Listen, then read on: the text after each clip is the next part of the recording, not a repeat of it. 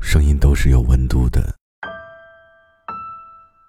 尤其是夜晚的声音，就像此刻，孤独的你，需要一种声音为你解忧。嘿，你还好吗？我是毛白，这里是解忧杂货铺。本节目由喜马拉雅独家播出。睡不着的晚上，让我陪你聊聊天。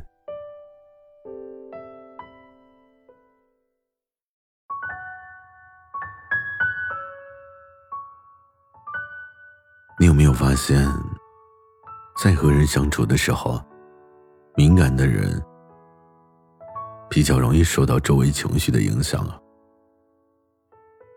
处于充满爱和理解的环境中，他们的身体呢就会吸收这些能量，而变得很活跃。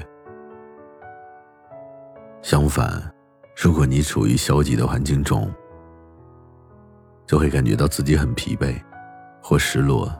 和崩溃，对于容易受到周边环境影响的人来说，你必须要学会保护自己的敏感，而且呢，还要保持情绪的稳定。我自己呢，本身也是一个情绪很容易失落的人。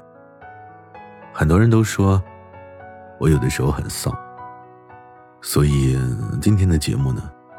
我也想帮助跟我类似的人，教给你们一种能力，让你自己至少可以活得更舒服一些吧。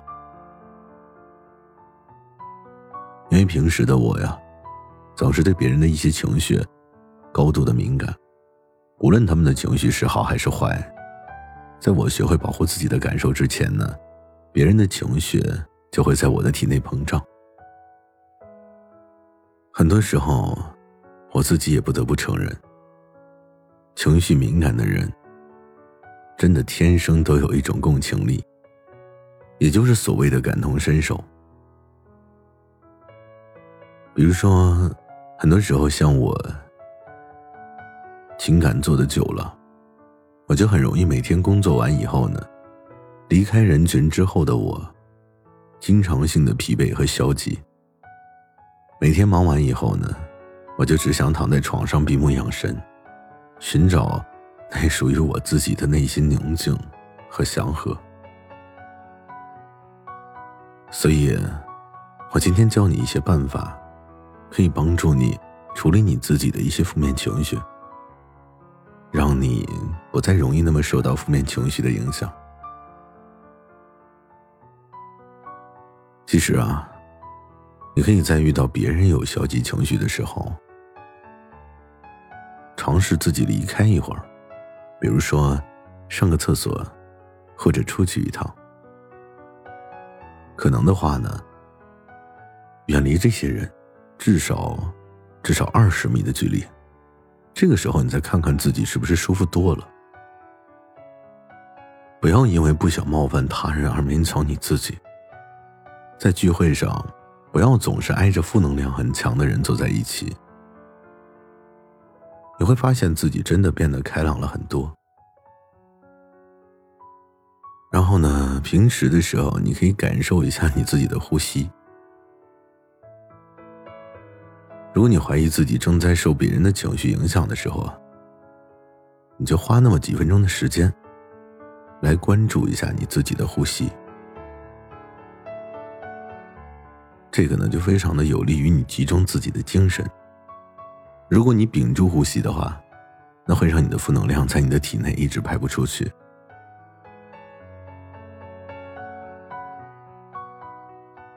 也希望正在听节目的你，不要觉得我说的话很玄幻。因为只要你需要过滤掉恐惧和痛苦，那你就需要释放压力。所以呢，那就只能先平静下来。平顺的呼吸呢，真的会让你平静下来。有的时候，你还可以想象一下，负面的情绪啊，正在离开你的身体。在你呼吸的时候，取而代之的是慢慢的平静，让你有了思考的能力。当你有这种想象力的时候啊，你的效果呢就会更好一些。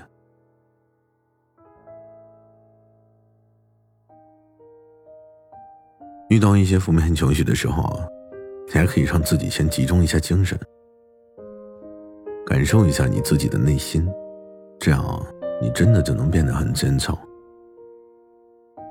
如果你在某一种场合的时候啊，遇到了自己情绪或者身体上的压力，这个时候你可以迅速的做出反应，比如说闭上眼睛几分钟，你可以在没人的房间闭上眼睛待一会儿。比如说去上个厕所，冷静下来以后呢，你就有了独立思考的能力，也不再容易被别人的情绪所掌控。这个时候用这种办法呢，你真的可以很成功的从颓败的社交场合中把自己拯救出来，而且你还能变得更自信一些。所以说，有的时候。如果你和一个充满压力的人经常待在一起，也希望你可以学会说不。一定要少听，在自己和别人之间明确的划清界限。一旦他们开始抱怨，开始对你有负能量的时候，你就记住，勇敢的说不就足够了。当有人对你要求太多的时候啊，你也要礼貌的说不，毕竟你真的没有必要去解释。你拒绝的理由，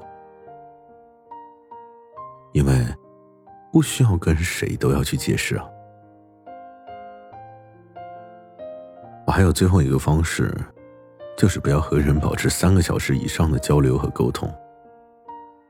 你可以给自己设定一个时间，超过这个时间，你就会感到疲惫，就很容易受到别人情绪的支配和影响。嗨，正在听节目的你，今天的节目呢，其实说了蛮多的，不知道对你是不是真的有作用。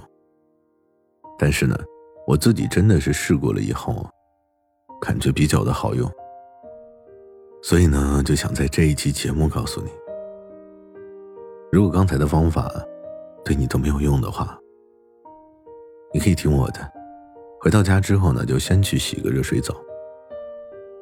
因为很多时候，对我来说，每天忙完以后的泡澡，真的能给我解脱。无论是身体上还是情绪上，一切都会随着泡沫的产生和水流的作用下，消失的一干二净。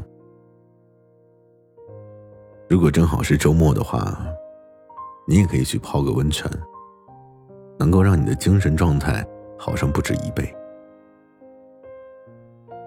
所以，如果你现在心情此时此刻并不是特别好的话，那就听我的，赶紧去洗个热水澡吧，好好的放松和净化一下你自己吧。